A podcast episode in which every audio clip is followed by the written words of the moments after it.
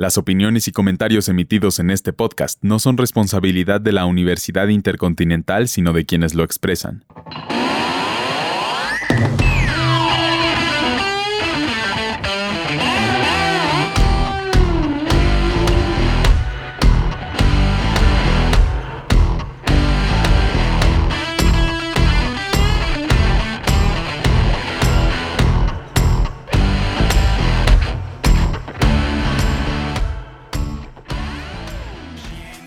Bienvenidos a este nuevo episodio del Week Podcast. Soy Andy y hoy quiero hablarles un poco de la trayectoria de una de las bandas más famosas del mundo, Coldplay. Coldplay es una banda británica de pop rock y rock alternativo formada en Londres en 1996. Está integrada por Chris Martin, quien es el vocalista principal, toca la guitarra y el piano, John Buckland, quien es el segundo guitarrista, Guy Berryman, el bajista, y Will Champion, el baterista. Este ha sido uno de los grupos más relevantes del principio de la década de los 2000. Los primeros trabajos de Coldplay hicieron que la banda fuera comparada repetidas ocasiones con bandas como Radiohead, Oasis y U2. Alcanzaron el éxito internacional con el lanzamiento de su sencillo Yellow, seguido por su álbum debut Parachutes en el 2000, que fue nominado a los premios Mercury, su segundo álbum, A Rush of Blood to the Head, en 2002, ganó múltiples premios, incluido el de Álbum del Año según el semanario NME. Y aunque su tercer álbum, AXNY, del 2005, no tuvo tanto éxito a comparación de los otros, tuvo una recepción positiva y fue el más vendido del año 2005. El cuarto álbum de estudio de la banda, Viva la Vida o Death and All His Friends de 2008 generó excelentes críticas, llegando a recibir nominaciones a los premios Grammy y otra clase de homenajes, además de ser el más vendido del año en 2008. Milo Shilotto, su quinto disco, se lanzó en octubre del 2011 y tuvo una recepción crítica moderadamente positiva, además de ser el álbum de rock con más ventas en el Reino Unido, encabezando las listas en 34 países. Tres años después, en mayo del 2014, se puso a la venta el sexto álbum de la banda titulado Ghost Stories y encabezó las listas de ventas en varios países. Un año después, en diciembre del 2015, fue lanzado su séptimo álbum titulado A Head Full of Dreams y alcanzó el segundo lugar en las listas de Estados Unidos y de su natal, Reino Unido. En noviembre del 2019 publicaron su octavo álbum, Everyday Life, el cual recibió críticas generalmente positivas. Y el 20 de junio del 2021, la banda anunció el lanzamiento de su noveno álbum de estudio, Music of the Spheres, producido por Max Martin. El 13 de septiembre, la banda anunció su último sencillo de álbum, Music of Spheres, en forma de colaboración con la banda surcoreana BTS bajo el nombre My Universe, alcanzando el primer lugar en las listas de éxitos de diferentes países del mundo. Los miembros de Coldplay se conocieron en la Universidad de Londres en septiembre de 1996. Primero se juntaron Martin y Buckland, y para enero de 1998 se unió Will Champion. Él sabía tocar el piano, la guitarra y el bajo, y aprendió rápidamente a tocar la batería. Para ese entonces, tocaban bajo el nombre de Starfish y posteriormente tomaron el nombre Coldplay de un amigo mutuo, Tim Rice Oxley de King, quien les dijo que mejor ya no utilizaran más aquel nombre porque era muy deprimente. Al mismo tiempo, se le ofreció a Tim ser el pianista de Coldplay, pero lo rechazó porque estaba comprometido con King. En 1998, Chris decidió hablarle a su amigo Phil Harvey para que trabajara como manager de la banda, y él ayudó a que la banda pudiera obtener fondos para grabar su primer álbum, Parachutes. En mayo del mismo año, la banda grabó 500 copias del EP Safety, los cuales mayoritariamente fueron dadas a compañías disqueras, familiares y amigos, de los cuales solo 50 salieron a la venta.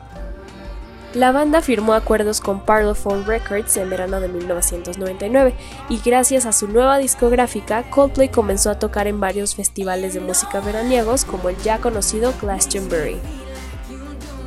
Pero claramente no todo era color de rosa. la banda tuvo muchos problemas, lo que ocasionó que Chris echara a Will de la banda, y de alguna manera, Chris, quien se declaraba a sí mismo como una persona que no bebía ni fumaba, empezó a consumir alcohol y otras drogas.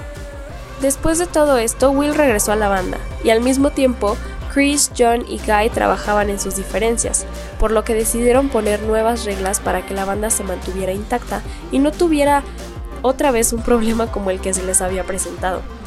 Pusieron las siguientes reglas. Primero, la banda declaró que serían uno para todos y todos para uno, además de que habría una democracia y todos los bienes serían repartidos de manera igualitaria, ya que todos serían iguales tomando el ejemplo de bandas como U2 y REM.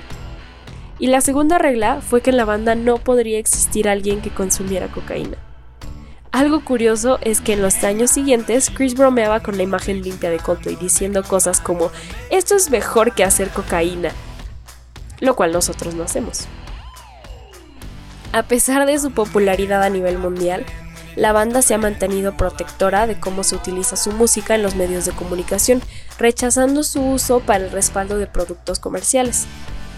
En el pasado rechazaron contratos multimillonarios propuestos por las empresas Gatorade, Coca-Cola y Gap, las cuales querían utilizar las canciones Yellow, Trouble y Don't Panic respectivamente.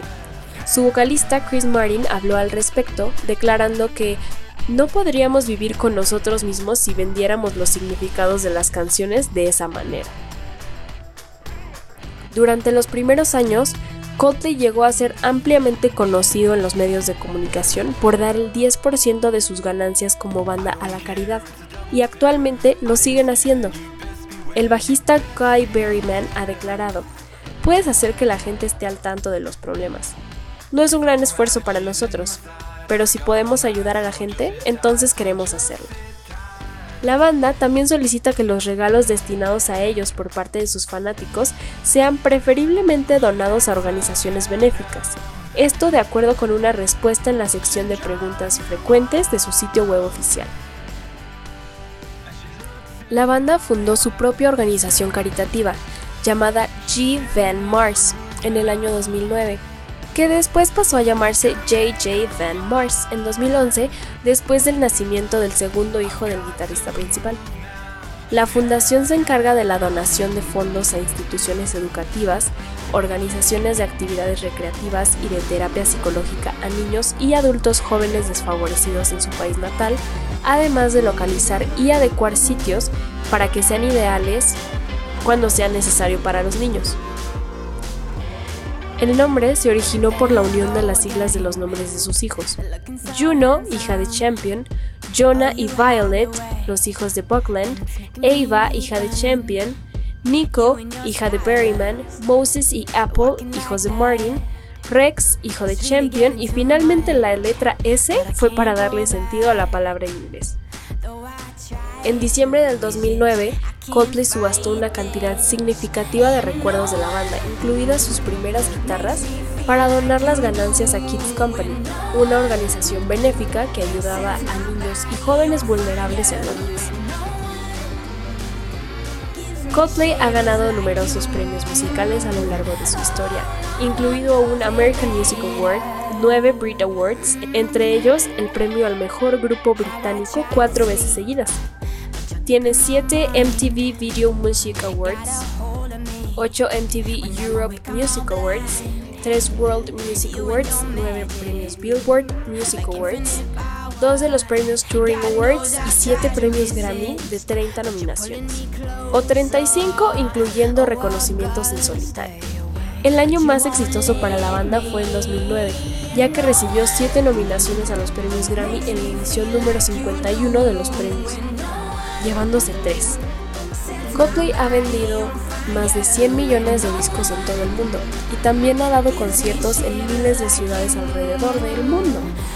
Y aunque decidieron tomarse un descanso entre su último tour y este para cuidar la huella ambiental que se produce al estar viajando constantemente entre muchas ciudades del mundo, en abril del 2022 por fin la banda regresa a México para dar varios conciertos inolvidables en Monterrey y en la Ciudad de México, presentándose aquí en la ciudad en el Foro Sol. Durante su último tour en 2016, llegaron a México para dar concierto por tres fechas seguidas en el mismo recinto en el que se presentarán el próximo año. La banda tuvo tanta demanda al momento de sacar los boletos en preventa que se vio en la necesidad de abrir dos fechas más para que sus fans mexicanos no se pierdan de este increíble espectáculo. Sin duda alguna, Coldplay puede ser llamada una de las mejores bandas del mundo, con mucha experiencia y sobre todo mucha conciencia social. Muchas gracias por escuchar este episodio. Les recordamos que este es un proyecto institucional de la Universidad Intercontinental por parte de la Licenciatura en Comunicación Digital.